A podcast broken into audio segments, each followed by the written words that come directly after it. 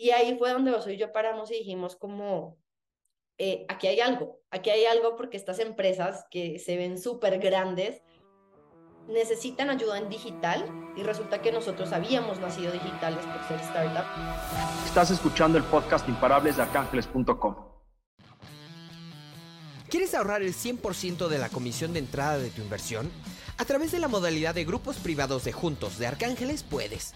Crea un grupo privado con tu familia o amigos y si tú y alguien más de la comunidad invierten, tendrán ese y muchos beneficios más. Arcángeles.com. Invierte diferente.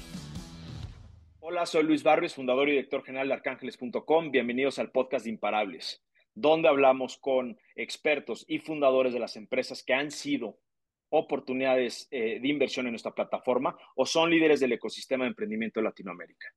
Eh, nosotros somos una plataforma regulada por la Comisión Nacional Bancaria de Valores, donde a la fecha eh, nuestro portafolio al cierre de 2022 tiene un múltiplo sobre capital invertido de 2.46 veces y una TIR del 35.7%, en donde puedes crear grupos privados y mini redes de ángeles inversionistas para que puedas invertir en comunidad, donde todos pueden invertir en los mejores startups de Latinoamérica desde 5 mil pesos. En esta ocasión, me encanta este, a la persona que invitamos al podcast, es una de nuestras fundadoras emprendedoras desde hace tiempo, que, forma parte de nuestra familia del Fondo ArcFund y de Arcángeles. Eh, Natalia Maya, eh, CEO de Instafit y de Avocado Wellness Marketing. Instafit es una plataforma tal cual de fitness, donde puedes realmente seguir rutinas, eh, tener planes de, nutrición, etcétera, para que realmente desde tu casa puedas simplificar eh, eh, y puedas tener una vida más activa, ¿no? Eh, de manera muy accesible. Y pues puedo decir, me atrevo a decir que fue, yo creo que de las primeras plataformas de fitness de este tipo en Latinoamérica antes de que se bañara el mercado en un boom global de fitness en casa y muy, mucho antes de, de, lo que fue el COVID, que eso aceleró significativamente la adopción del fitness en casa a través de aplicativos móviles o a través de la televisión. Y por otro lado, Abocado Wellness eh, Marketing, que ya nos platicará más Natalia a detalle, porque creo que es un concepto muy interesante y prefiero que ella este, nos presente. Bienvenida Natalia, bienvenida Imparables. Mil gracias Luis, súper contenta por la invitación y pues por, por compartir nuestra historia. Buenísimo, pues digo, empecemos. Eh, me, me encantaría que nos platicaras un poco cómo se dio Instafit en su momento, dónde está el día de hoy, ¿no? ¿Y qué te llevó o qué los llevó a crear Avocado Wellness Marketing y por qué? Ok, pues es una, una pregunta bastante, con una respuesta bastante eh, extensa, eh, porque como pues tú bien lo mencionaste, eh, empezamos con Instafit como una de las primeras plataformas de mm, bienestar digital en Latinoamérica hace este año cumplimos ya 10 años. Entonces, eh, gracias. Eh, y, y, y, tomo estas felicidades porque los dos sabemos y pues seguramente mucha gente que nos está escuchando que toma muchísimo trabajo y esfuerzo pues poder mantener, hoy hablamos de una empresa viva por tanto tiempo. Eh, y realmente pues con mi socio Oso, algo que decimos siempre es que hace 10 años, pues llegamos un poco temprano a la fiesta, cosa de la cual no nos arrepentimos, pero eran otros tiempos, ¿no? Eh, para ponerlos eh, en contexto, en ese momento estaba eh, llegando Spotify y Netflix apenas a Latinoamérica, cuando les cobrábamos y empezamos con todo este tema también de suscripciones muy eh, temprano, pues porque básicamente InstaFit lo que es es una, eh, un programa, como les decía, de fitness donde tienes más de 1500 rutinas de todas las disciplinas, yoga, kickboxing, aeróbicos, meditaciones, eh, que puedes acceder en cualquier momento y desde cualquier lugar, ¿no? Pero pues hace sentido como un modelo de suscripción. Entonces en ese momento realmente le teníamos que explicar a las personas qué era una suscripción y por qué nos tenían que pagar todos los meses. Y era pues porque teníamos servicio, un servicio que continuamente cambiaba y crecía todos los meses. Entonces, eh, eso pues fue un, un gran reto al inicio. Em, algo, digamos, que, que, o sea, pues es que hay muchas cosas particulares, digamos, de, de nuestra historia, algo que nos unió, bueno, eh, mi socio es mexicano, eh, me lleva unos años, yo estaba en ese momento viviendo en, en Colombia, en Bogotá, soy de allá, Em, y yo venía saliendo de Linio, yo trabajaba, o sea, fui del equipo como fundador de Linio en Colombia. y Oso acababa de salir de una de sus empresas y pues estábamos buscando qué hacer.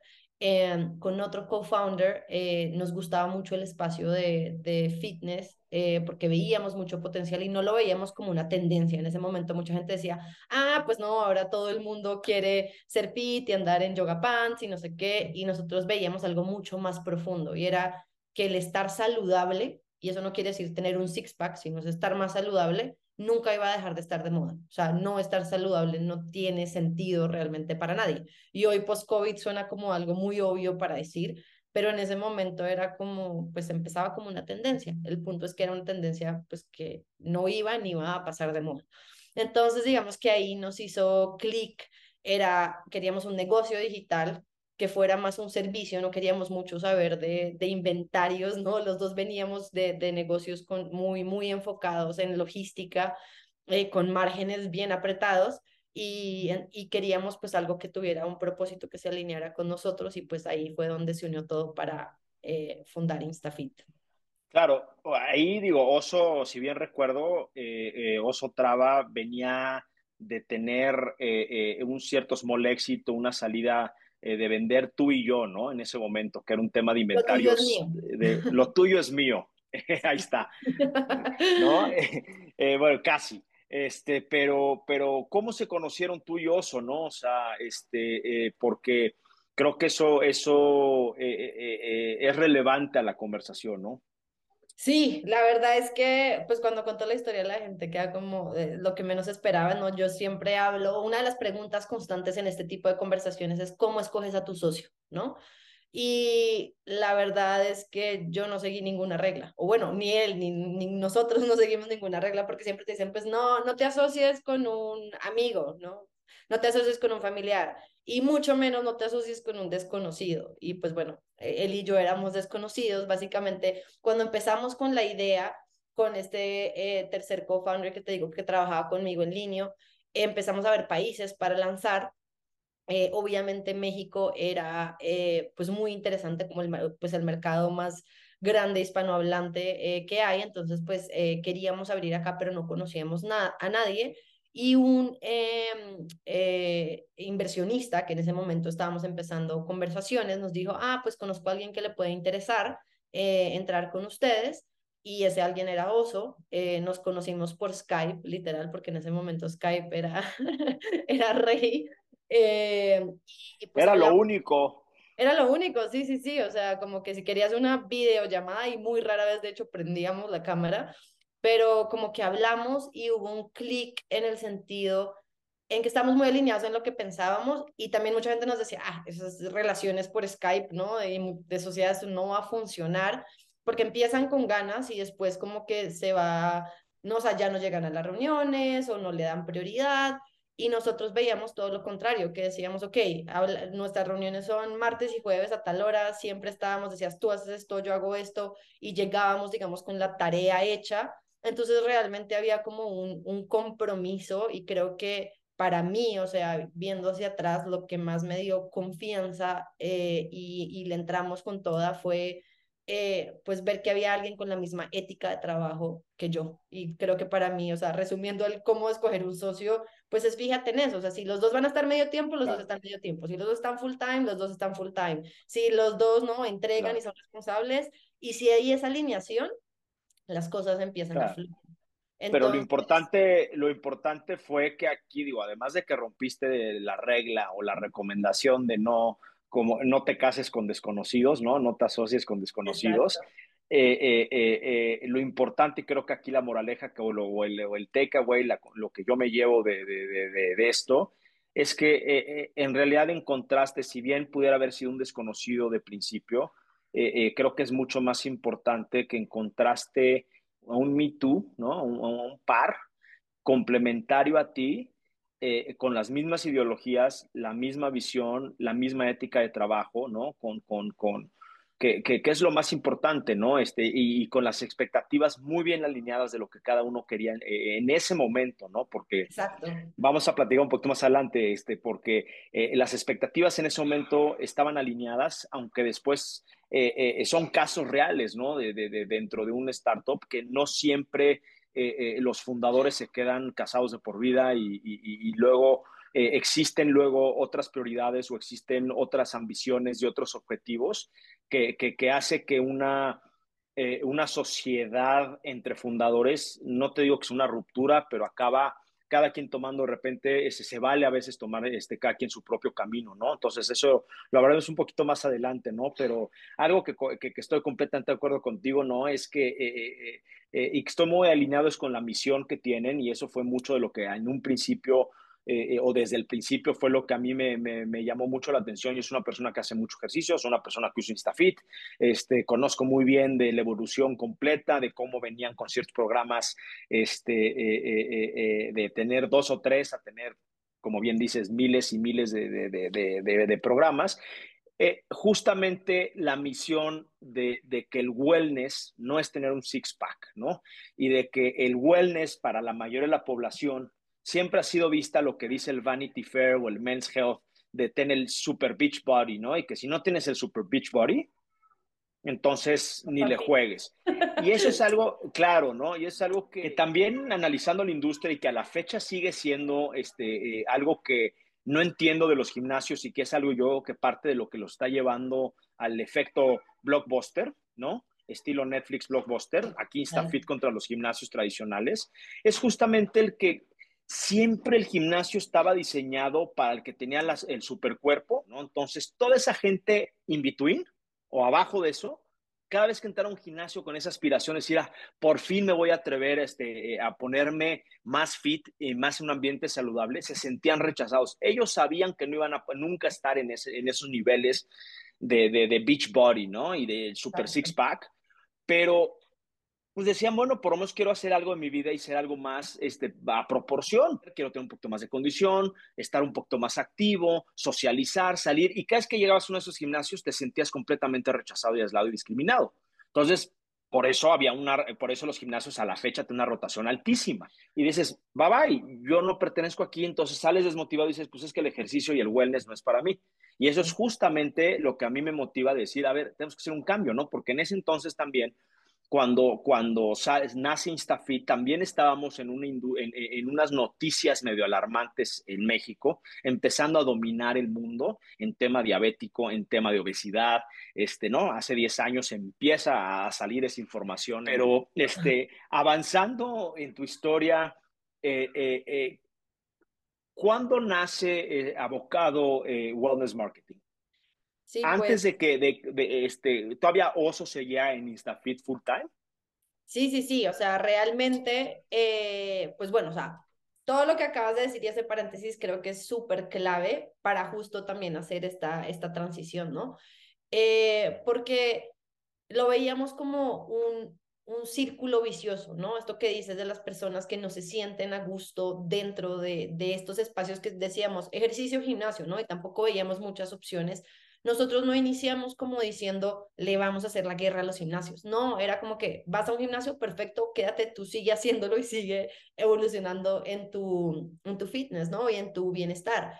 Pero todo, y en ese momento la cifra era como un 3% de la población en Latinoamérica tenía una membresía, no quiere decir que ni siquiera asistían, tenía una membresía a un gimnasio. Y un gimnasio en Latinoamérica era como cuatro veces más caro que en Europa o en Estados Unidos. Es una locura. Entonces lo que nosotros queríamos era crecer el PAI, ¿no? Y concientizar a la, a, la población de qué es lo que es tener una, un, un estilo de vida saludable, ¿no? Entonces, para esto en el camino nos dimos cuenta que pues sí, o sea, podíamos hacer todo el marketing que quisiéramos, e invertíamos un montón en Facebook, Instagram, bueno, de todo, eh, pero poco a poco, o sea, dijimos, somos muy del pensar de alianzas, ¿no? Y de unirnos y de que de verdad este dicho de juntos somos más fuertes, así somos, ¿no?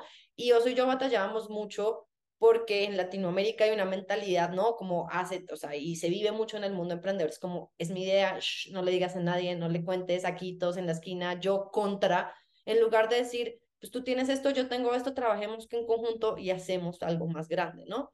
Entonces, eh, lo que hicimos es que empezamos, eh, o sea, a golpear en las puertas de marcas grandes, en ese momento muy centradas en deporte. Entonces empezamos a, a golpear la puerta de Adidas, de Reebok, de Under Armour, eh, de Samsung, diciéndoles, oigan, tenemos esta plataforma, tenemos una audiencia cautiva, y creemos que, que pues acá hay algo interesante porque hay personas interesadas en hacer ejercicio. Ustedes también le están mercadeando a las personas super mega fit que ya corren triatlón, Ironman, no sé qué, pero ¿dónde queda el resto, no? Que realmente probablemente son los que más ingresos te traen, ¿no? Los que se ponen los tenis el fin de semana, los que hacen ejercicio tres, cuatro veces por semana, ¿dónde los estamos dejando? Entonces ahí eh, empezamos a hacer alianzas con ellos donde les decíamos, ah, nos decían, bueno, vamos a lanzar este, estos tenis, ¿no? ¿Qué se te ocurre? Entonces nosotros les decíamos, ah, bueno, pues vamos a hacer un programa donde el coach va a tener estos nuevos tenis y vamos a,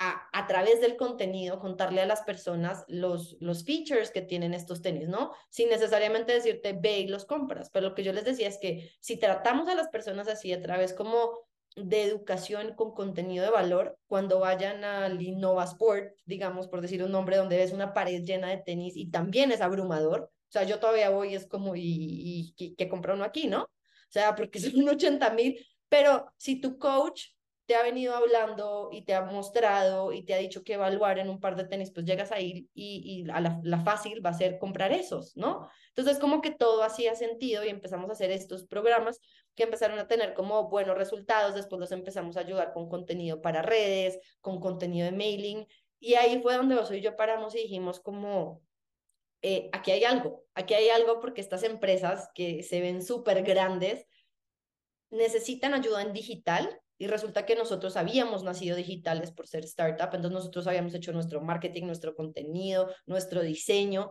que eran cosas que ellos necesitaban. Quieren y están muy interesados por mejorar y ampliar su mercado en temas de, de, de wellness, ¿no? Porque ya habíamos migrado de un fitness, que era solo ejercicio, a un wellness, que es un tema mucho más Wellness, la, la, traducción directa es bienestar, ¿no? Y es un tema mucho más holístico, es mental, es espiritual, es financiero, es educativo y es físico, ¿no? O sea, tiene muchos más componentes. Y entonces dijimos, pues vamos, y yo en ese momento con nosotros era un tema más, él era mucho más producto, growth, crecimiento, B2C, y entonces dijimos, yo me enfoco más en esto B2B, y vamos, ¿no? Entonces así empezamos a crecer y ya dijimos, ok, si acá hay algo, tenemos que salir a probar a venderle a empresas que no son necesariamente del rubro de fitness, porque si queremos impactar millones de vidas, pues no nos podemos quedarnos hablándole a los mismos siempre. Pero como startup con nombre, digámoslo así, es muy raro salir y vendernos y decir, hola, soy InstaFit, tengo un app ejercicio, pero también te vendo servicios de marketing, ¿no? Entonces dijimos, pues pongámosle nombre. Eh, y ahí eh, nace como, digamos, un, un spin-off eh, abocado. Entonces queda abocado Wellness Marketing y vamos literal, armamos nuestra presentación y empezamos a ir a hacer pitch. Otra de las cosas que, que digamos que siempre he visto y trato como de recordarme a mí misma es que detrás de todas estas marcas y empresas gigantes hay personas como tú y como yo. Como cuando uno va a levantar fondos, ¿no? Ve el nombre del fondo y es como, Dios mío, ¿por qué me van a contestar a mí? ¿Yo quién soy? No, pues tú eres una persona igual a ellos y el no ya lo tienes. Entonces, pues mándales un mail que lo, o sea, de ahí para arriba, ¿no? Solo puedes ganar. Entonces, pues empezamos a contactar a marcas de, otros de otros tipos, ¿no? Entonces, eh, contactamos, por ejemplo, a un Hoggies, que hoy en día es uno de nuestros clientes como más grandes en la agencia, eh, contactamos eh, a marcas como, bueno, a Gatorade, que es obviamente más ejercicio, pero pues también hace parte de PepsiCo, contactamos a un Bimbo, por ejemplo, y a todos les interesó, con todos hemos trabajado, con algunos on con otros seguimos y cada vez creciendo como que nuestro, no, pues, nuestro trabajo con ellos, que es algo impresionante, porque también toda la rama de marketing es algo muy bonito, que ha sido tradicionalmente muy compra, compra, compra, o sea, la promoción, 20%, 50% de descuento, hoy no nos agrega nada de valor. Entonces las marcas se tienen que enfocar en crear realmente relaciones con sus clientes si quieren que les compren. Entonces, entonces ahí es donde entramos nosotros a contar historias, a crearles contenido que les dé valor. Entonces, por ejemplo, en un, Hoggies, creamos un programa dentro de un sitio de contenido de ellos para eh, el sueño, eh, para el coaching de sueño de los bebés, porque si el bebé duerme, la mamá duerme, el papá duerme y entonces todos son más contentos al otro día. Y ahí hay un ejemplo claro de, no los estoy poniendo a saltar en ejercicio, pero sí como a través del bienestar y una marca grande, pues estamos impactando muchas más vidas. ¿Sabías que Arcángeles puede resolver tus dudas al alcance de tus manos? En Arcángeles tienes la opción de utilizar nuestro copiloto a través de WhatsApp. Cualquier duda que tengas sobre la plataforma, su funcionamiento, tu cuenta o acreditación, por qué invertir en startups o las opciones de inversión que tenemos disponibles, puedes consultarlo con el copiloto y te dará la información que necesitas a través de un mensaje, ebooks o nuestros videos cortos de YouTube.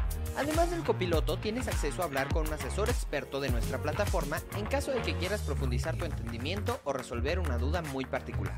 Si quieres conocer más sobre nosotros, accede a nuestro sitio web, suscríbete a nuestro canal de YouTube y síguenos en redes sociales. Arcángeles, invierte diferente. Claro. Ahora, cuenta un poco de la evolución de esto, ¿no? Porque, digo, si bien es sabido que, eh, bueno, hoy Oso eh, tiene un, gran negocio adelante que se llama Cracks y, este, eh, entrevistando también a grandes empresarios del país y organizando ciertos eventos de, de, superación profesional, etcétera, ¿no? Que es parte de un wellness, un wellness profesional, ¿no? Eh, eh, entonces, que seguramente eh, fue inspirado y fue incentivado por lo que fue logrando con, junto contigo dentro de Instafit, abocado wellness marketing. Y, bueno, pues él decir, ¿sabes qué? Digo, no, no, tanto por qué se dio, ¿no? pero a mí lo que más me interesa es cuando Oso toma esa decisión, ¿no? De, irse por su propio camino, ¿cómo te empezaste a sentir tú, ¿no? Y, qué retos por delante te empezaste a enfrentarte, qué miedos tú empezaste a tener por, por sentir que, que te abandonaban o que te sentías sola, o cuál fue ese sentimiento, ¿no? Bueno, pues mira, qué bueno que lo traes porque creo que es un tema del cual se habla muy poco en general, o sea, que lo podemos ejemplificar a través de, de lo que hemos vivido, o soy yo, pero creo que tú como inversionista también lo debes haber visto mucho y muchas, no así todas, pero muchas de las empresas que quiebran realmente o que cierran es por, por temas entre los socios, ¿no? O sea, porque no hay entendimiento, porque empieza a haber como unos temas de ego, lo que quieras, o sea, como problemas que yo digo, ay, qué triste que algo como que tan bonito, cualquiera la índole de la empresa, cierre. falta de confianza, ¿no? O, falta de confianza entre ellos, de decir, oye, es que yo no confío tanto en este negocio, o no estoy ganando lo que quería, o mis planes de vida cambiaron, y pues ahí te ves, yo ya me voy porque yo veo por mí, entonces empieza ese ego y ese, eh, bueno, ego y egoísmo, vamos, en el sentido de decir, pues yo veo por mi propio santo, y, brincan del barco, ¿no? Exacto. Inseguridades, etcétera. Total. Entonces, digamos que algo que, que pasó, o que ha pasado, digamos, en la relación eh, con Oso y mía, siempre hemos tenido muchos checkpoints, o sea, a ver, después de 10 años ya hemos vivido mucho y como decía, lo también nuestra relación empieza al mismo tiempo que la empresa. Entonces, como, como no nos conocíamos, pues creo que eso hacía que tuviéramos que ser mucho más claros en lo que decíamos, queríamos y aparte siempre había un computador, casi siempre, ¿no? E, entre él y yo, entonces no es como que un día en la oficina sea, ah, está de malas o de buenas, necesito esto, esto. Entonces, como que desarrollamos una forma de, comunicarnos, creo que, que nos funcionó, que tenía que ser muy clara. Y entonces, en diferentes etapas de la empresa hemos tenido muchas difíciles, pues cuando nos veíamos como era, a ver, ¿qué está pasando? ¿No? Y nos sentábamos y hablábamos y era, no, ok, el rumbo que tenemos que tener es para allá, ¿no? O sea, temas con nuestro mismo equipo, temas de yo venirme a vivir a México, temas de abrir otro país, ¿no? O sea, como que ah, uno se tiene que dar cuenta cuando más allá de el weekly que uno tiene, tiene que parar y tener conversaciones reales, o sea, tanto así, o sea, Oso tuvo sus dos hijos mientras estos 10 años, ¿no? Entonces, oye, o sea, mis prioridades también necesitamos que esto dé, pues porque tengo una familia, ¿no? No, no soy el mismo eh, ¿no? Papás eh, sin hijos, digo, esposos sin hijos que cuando empezamos, ¿no? Entonces, eh, ser muy abiertos con eso. Entonces, ahora, yendo a lo que pasa, en este momento, pues mira, desde que empezamos, Oso fue el CEO de, de InstaFit. creo que por su experiencia, porque tenía el exit, porque tenía un MBA, ¿no? Me lleva 10 años en edad, o sea, para mí, o sea, también he aprendido mucho en este camino y obviamente él era el candidato claro y nunca hubo un tema con que pues, él tenía que ser el CEO de la empresa. Y yo de una parte mucho más comercial y new business siempre fue donde me desempeñé. Cuando empezamos a ver el crecimiento de la parte corporativa, que era la parte que yo llevaba. Entonces yo llevaba en InstaFit la parte que le vendemos también a empresas, programas de bienestar corporativo, y le empezamos a vender todo este tema de marketing. Eh, y vimos ahí un futuro para la empresa y en paralelo le empieza este proyecto que él tenía como un proyecto personal porque todo empezó por su podcast, ¿no? Y yo decía como, pues que, es que yo no le veo nada de malo, tú ve y dale porque todos también necesitamos otros espacios, otras formas de crecer y no sabíamos ni idea qué iba a ser de eso, pero yo creía que, o sea, como que eh, lo veía con muchas ganas y no, y quién era yo para decirle, no, no me parece que vas a gastar una hora de la semana en esto, no, yo creo que todo suma, ¿no? Y, y no sabíamos cómo en ese momento, pero iba a sumar. Entonces empecé, o sea, y ahí seguía, seguía siendo el CEO y demás. Ya cuando las dos cosas empiezan, haz de cuenta como un año, más o menos año y medio después de haber empezado los dos, porque Cracks y Abocado empezaron oficialmente muy parecido en tiempo, eh, pues claro, él, él, nunca se imaginó que esto, o sea, pues quería, pero no, nunca nos imaginamos que fuera a ser lo que, lo que soy empieza a tomarle mucho tiempo, abocado empieza a crecer un montón y yo necesito empezar recursos y no puedo, digamos, tampoco estar dependiendo de él para ciertas cosas. Entonces nos sentamos y tenemos una de estas conversaciones y fue un tema mutuo donde vimos, tenemos en la mano una empresa que, que está creciendo como queremos que crezca, pero para eso necesitamos un CEO full time. Yo he venido creciendo mucho pues por todo este tiempo y tenemos la confianza 100% el uno en el otro, entonces literal fue como un natural de, ok, Nati, tú tienes que tomar las riendas eh, y ellos, pues, o sea, de, de, ser CEO y yo te voy a apoyar en que, eh, o sea, en hacer esa transición, porque creo que una cosa es decirlo y otra cosa es hacerlo. O sea, cuando uno toma este tipo de decisiones y algo que yo le agradezco mucho a él, pues es justo, o sea, de si tomamos la decisión de cambiar los roles y es como, pues yo hablo, sigo hablando con él todas las semanas y si es necesario más, pero es como, no sé esto, lo otro, ¿qué piensas? Me dice, yo pienso esto, esto, pero la decisión es tuya, ¿no? O sea, la CEO eres tú. Yo hago, los, o sea, te apoyo, entonces creo que eso, que era lo, opuesto antes, ¿no? La decisión era de él, eh, pues siempre lo hemos respetado mucho y eso, eso que, eh, hizo que la transición fuera mucho más fácil eh, pero bueno, o sea, hoy, hoy me encuentro pues con, con él siempre de apoyo. Eh, y pues nada, ahora afrontar el tema de ser CEO es otro cuento, porque pues creo que todo el mundo no dice, eh, sí, liderar una empresa es difícil, ser emprendedor es difícil, pero la realidad todos lo sabemos, pero hasta que no lo vives, no tienes idea de lo que te, te enfrentas, pero es un reto súper bonito, o sea, no, no me arrepiento en lo más mínimo. Buenísimo, digo, gracias por, por compartir eso con nosotros. Y me surge una duda, ¿no? Este, creo que tu historia, eh, bueno, la historia de los dos, tanto de, de, Oso como tuya, este, pues es un, vamos a llamarle lo típico, ¿no? De las novelas, el caso de la vida real, ¿no? Este, de, lo que eran antes las telenovelas que hacen la televisión. Pero en este caso, pues adaptando el concepto a startups de la vida real, ¿no? Porque es muy cierto, o, bueno, está muy distorsionado el ecosistema de emprendedores y de startups en el mundo, en donde los medios se cuelgan solo a las noticias eh, eh, que apantallan como en todo, ¿no? Y en este caso, pues hay ciertos medios que también se aprovechan de que eh, tal empresa levantó 10 millones de dólares o tal empresa llegó al estatus de unicornio. Y la verdad es que nadie sabe, y todo es un tema muy superficial, y eso que a veces distorsiona los mercados, porque un, un inversionista que quiere ponerse a invertir, luego este, se deja llevar por eso, ¿no? Y se deja llevar por el hecho de, ah, no, pues entonces hay que ser cazador de unicornios, y voy a sacar mi arco y flecha, y luego también pues hay historias que no comunican tampoco los medios de estos famosos este, eh, eh, unicornios que sus jinetes no te lo van a aceptar, pero tú lo ves y lo sabes, ¿no? dices, chin, ¿en qué animal me fui a montar? ¿Cómo lo tomaron tus accionistas? Por, por lo mismo, y tus inversionistas, porque cuando yo como inversionista, digo, ya que lo entiendo, ya que lo tengo bastante digerido, pues las primeras veces que me decía un, un, un, o tomaba yo una decisión de inversión que fui aprendiendo a, madrazos, vamos, ¿no? Pero a lo que voy es que las primeras veces que yo, yo, yo escuchaba eso de chin, ¿y ahora qué le haces, no? Entonces, bueno, moraleja, no vuelvas a invertir en nada.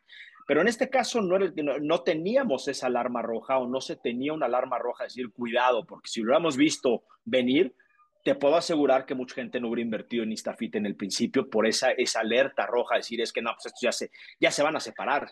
Sucedió.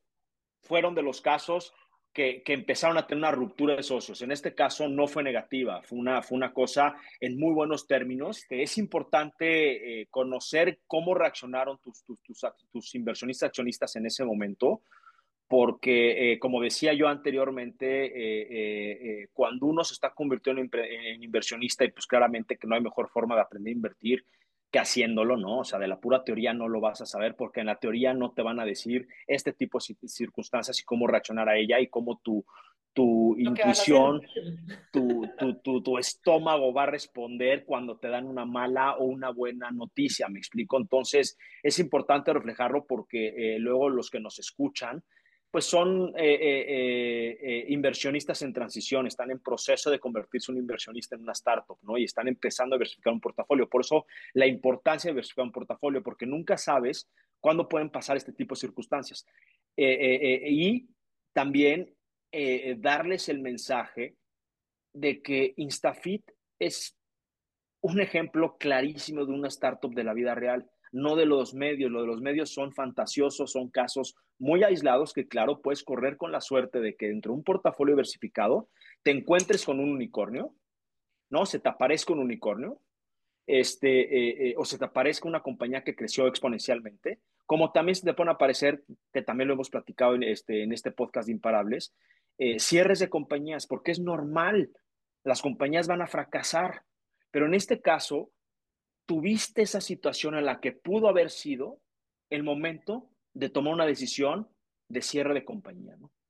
Y no fue así, o pudiste haber tenido una reacción de tus inversionistas que no te quisieran apoyar más, decir es que esto no va a funcionar sin los, sin los fundadores iniciales.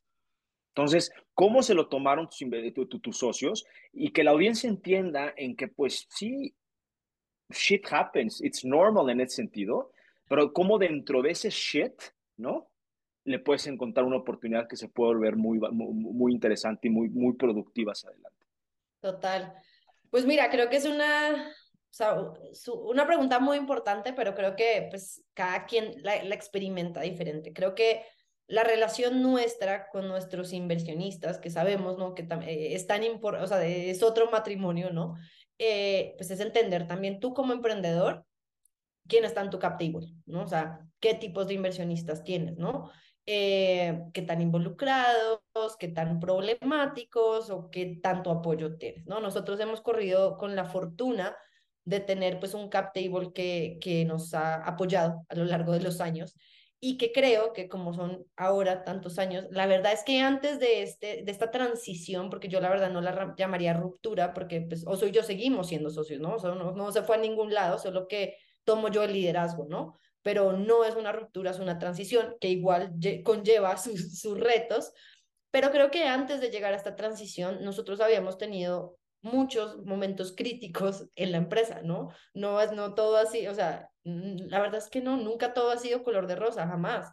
Y hemos tenido momentos donde se nos acabó el dinero y tuvimos que ir a levantar un bridge round y hablar de eso con nuestros inversionistas y creo que eso, por ejemplo, era mucho más alarmante. Al principio cuando, eh, no, o sea, no llegábamos a los números y tuvimos, o sea, y de hecho cuando nosotros empezamos, empezamos con un programa de 10 semanas para hacer ejercicio. Cuando nos dimos cuenta que tenía que ser suscripción, ahí se nos acabó el dinero y no habíamos llegado a los números que habíamos prometido. Entonces, ya como al año y medio, dos años, ya era como, ayuda, ¿no? O sea, ¿qué está pasando? Después eh, nos dimos cuenta un tema con el equipo, ¿no? O sea, el equipo no estaba performando como queríamos, tuvimos literal, llegó un momento en donde hicimos un cambio del 70% del equipo que teníamos. Wow. Eh, y eso también lo tuvimos que comunicar, ¿no? Y fue otra de esas conversaciones que tuvimos, eso y yo, de, a ver, acá hay que hacer.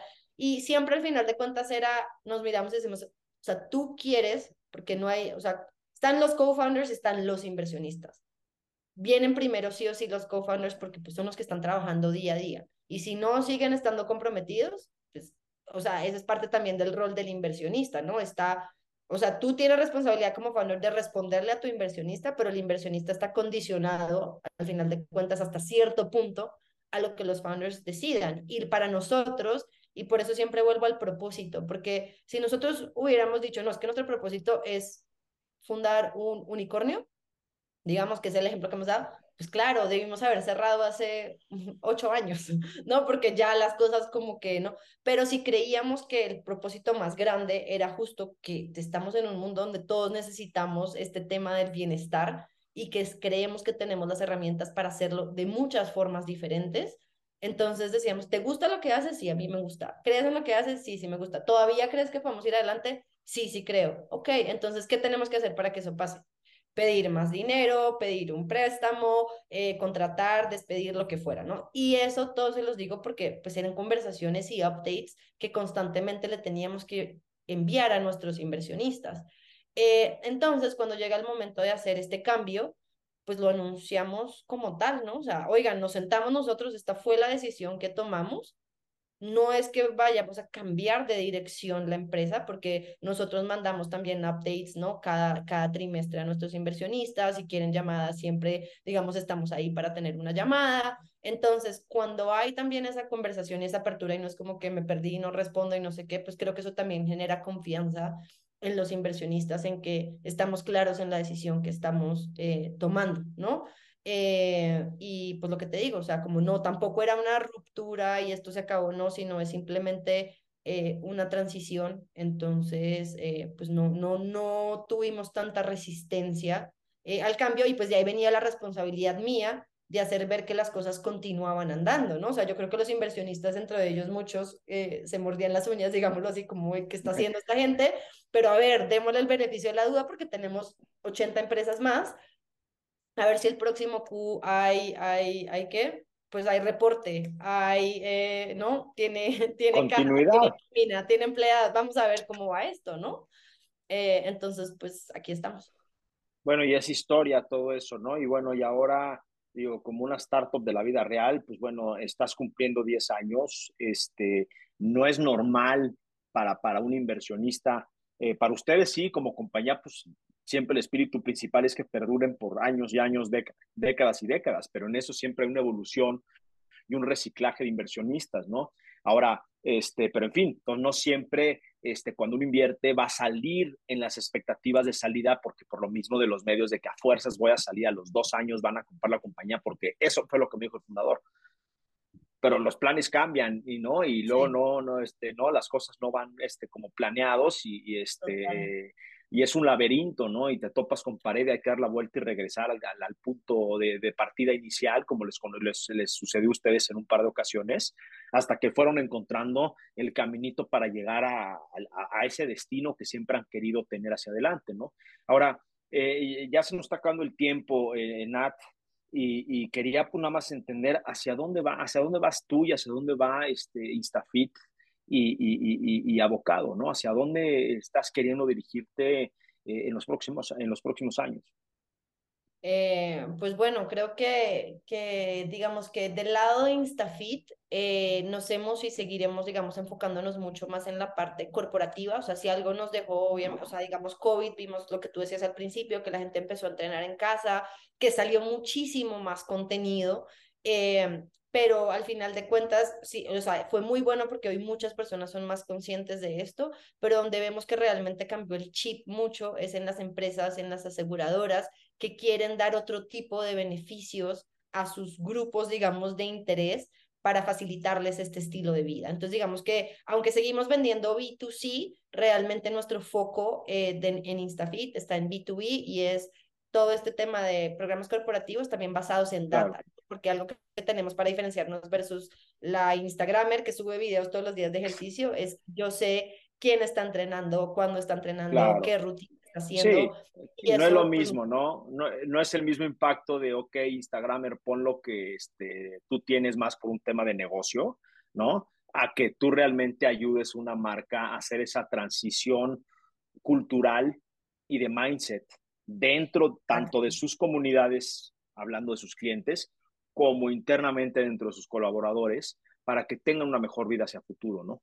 Este, y bueno, no quisiera entrar a, a, la NOM 035, ¿no? Pero para, para, los que no la conocen rápidamente, pues es básicamente una norma que obliga o que más bien enforza a las empresas, orilla a las empresas a seguir ciertos procesos de bienestar dentro de sus colaboradores de trabajo como parte de la fuerza laboral, ¿no? Y como parte de la ley del trabajo, ¿no? Este, y claramente, pues InstaFit se convierte también en una solución mucho más tangible y mucho más necesaria para, los, para estos grandes, este, grandes empresas y escalable. Que, y escalable que necesitan realmente este, de un coach, de un experto como, como, como Nati y su equipo, eh, eh, en ayudarlos a transicionar y en, y, en, convertir tanto a sus comunidades como a sus propios colaboradores a tener un mindset y a pensar diferente, ¿no? A, tener una vida diferente, ¿no? Eh, tener una, vida más activa que los lleve a un wellness holístico, no nada más en tema de, de, six-pack y a ver quién carga más libras en el gimnasio, ¿no? Sino este mind, body, este, eh, eh, eh, profesional, personal, etcétera, ¿no? Bueno, Nati, y, y, también digo, no sé, este, tengo curiosidad y me encantaría que pudieras tú compartir tu experiencia a través de qué recomendaciones le pudieras dar a, a, más mujeres emprendedoras, porque queremos ver a más mujeres este, emprendedoras este, en el mercado para emprender, ¿no? O para invertir. Porque también la mujer tiene que. Sí, sí, sí, creo que pues hay dos cosas en principio, ¿no? O sea, creo que para las mujeres que estén buscando emprender, entiendan que tienen valor por simple hecho, ¿no? De, de ser mujer. ¿Por qué? Porque el 51% de la población somos mujeres. O sea, y, y yo digamos que trabajo mucho desde ponte en sus zapatos. O sea, cuando yo estoy tratando de, no sé, hacer campañas de marketing o lo que sea, digo, ¿qué estaría pensando esta persona cuando entra al sitio, cuando ve este post, ¿no? Y es muy difícil simplemente para un hombre ponerse en los zapatos de una mujer como lo es para nosotras ponernos en los zapatos de un hombre. Entonces, simplemente por temas económicos y de población entiendan que entre mejor representadas estemos, pues mejores soluciones vamos a tener para nosotras y que es un mercado que vale muchísimo y, y que el mercado está eh, como que muy abierto a escuchar, ¿no? Eh, entonces creo que ahí hay muchísimo poder, entonces no tengan miedo de dar su opinión, de dar su perspectiva y su experiencia, porque siempre va a ser súper valiosa. y de eh, emprender de animarse a emprender. No nada más emprender, o sea, decirle. Exacto, o sea, levantar la mano y decir, este es mi negocio, esto es lo que quiero, y tampoco necesariamente tiene que ser yo todo lo hago sola, porque como mujeres tenemos como que ese ímpetu de soy mamá y trabajo y emprendo y subo y bajo y no necesito que nadie me ayude. No, o sea, tener un socio hombre también es súper útil porque te va a ayudar a equilibrar. Tener otra socia mujer también lo es, ¿no? O sea, como que yo sí soy, o sea, muy creyente en que la mezcla, digamos, es lo más sano. Y por otro lado, creo que esto es más para mujeres y hombres, eh, es como hacia las futuras generaciones. O sea, creo que nosotros ya, ya estamos adultos, ya tenemos nuestras creencias y demás, pero siento que a mí desde pequeña mis papás como que no me pusieron ningún, ningún límite, ¿no? Hablando de, no sé, nunca me, me, me, dieron este concepto de ser imparables. Tengo un hermano y nos criaron absolutamente igual. O sea, tampoco me dijeron, ay, porque eres mujer, tú tienes que salir adelante. No, simplemente los dos podíamos hacer lo que quisiéramos cuando quisiéramos y siempre, y cuando fueran pro como de, de avanzar, aprender, la curiosidad. Entonces como que también sean conscientes en su, en su forma de quizás de criar, si tienen la fortuna de tener una, una hija, eh, pues de darle las mismas oportunidades que a cualquiera y de motivarla y apoyarla en todas las ideas locas que se le ocurran. ¿Y como inversionista has invertido en startups tú? En startups, no, no, todavía no, estoy llegando a eso, o sea, creo que, que ya es como de tener la empresa donde está, o sea, ya me empieza a dar oportunidades para moverme en este aspecto. Pero justo, Nati, porque eh, para eso nació Arcángeles. Una de esas misiones es que todos puedan invertir. No necesitas muchos ahorros para poder invertir a través de Arcángeles sí, o sea, es un y apoyar a las de organizarse, hacer el plan y justo te iba a decir muchas veces de otras mujeres que conozco hablan mucho como de quiero aprender, ¿no? Entonces aprendo y después invierto. Y creo que Arcángeles es muy bueno para los dos porque creo con un ticket de este tamaño, invirtiendo vas a tener todas las ganas de aprender y vas a empezar a, a vivirlo. Y ojo, vas a aprender en tiempo real. Una, claro, tenemos una sección educativa en donde en menos de 10 días te conviertes eh, en un ángel inversionista, sabiendo toda la teoría que yo sé, porque pues, yo, yo generé ese contenido y yo imparto esos mini cursos, ¿no? pero la práctica nunca te la voy a poder yo explicar hasta que no lo hagas. Y no hay mejor forma de aprender que haciéndolo, ¿no? Entonces, si empiezas desde 5 mil pesos, 10 mil pesos, cada quien a proporción de su chequera, te permite diversificar un portafolio e ir aprendiendo sobre todo de cómo funcionan los modelos de negocio. Eh, eh, eh, si hubieras invertido en Instafit en su momento, back in the day, a la fecha hoy tendrías mucho, mucha noción de por qué y cómo evolucionó Instafit. Entonces, pues, Nati, te agradezco mucho el tiempo. Digo, creo que este, eh, eh, eh, me quedo muy, muy, muy contento de esta conversación y de, de, ir sacando ciertas cositas que yo tenía en duda y creo que tú me las, me las aclaraste 10 años después de relación, ¿no? Este, cosas un poco más personales, ¿no? Y pero que son muy valiosas para, para, para el mundo de, de, del emprendimiento y para futuros emprendedores entender que, pues, son cosas normales, son, son startups de la vida real, son casos de la vida real. Y, y, pues no me puedo, no podemos cerrar este, este, este podcast sin preguntarte a ti qué te hace imparable. Pues yo creo que después de esto lo puedo resumir en persistencia y propósito.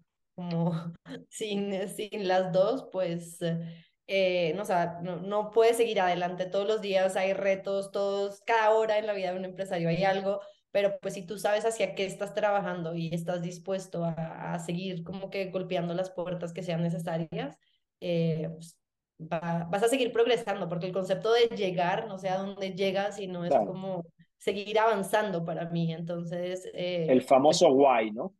Uh -huh, el exacto. famoso why, el, por qué why. haces lo que haces, ¿no? Este, por qué quieres sí. hacerlo. Y creo que pues eso me encanta porque eh, comparto contigo que si yo no tuviera mi why, mi porqué personal, mi propósito personal de hacer las cosas, los negocios que he creado no tendrían esencia, porque al final un emprendedor transmite su propósito a través de la compañía. Entonces, si tú estás haciendo algo que no comparte tus propósitos personales de vida, es muy probable que no logres nada en tu vida profesional eh, y sobre todo emprendiendo, porque uh -huh. no estás alineado a tus propósitos. Tarde o temprano eso va a ser el factor principal de darte por vencido y decir, hasta aquí llegué, ¿no? Y, y, y, lamentablemente con, conocemos a muchas personas en el mundo corporativo donde están rentando su tiempo, ¿no? Este, a alguien más.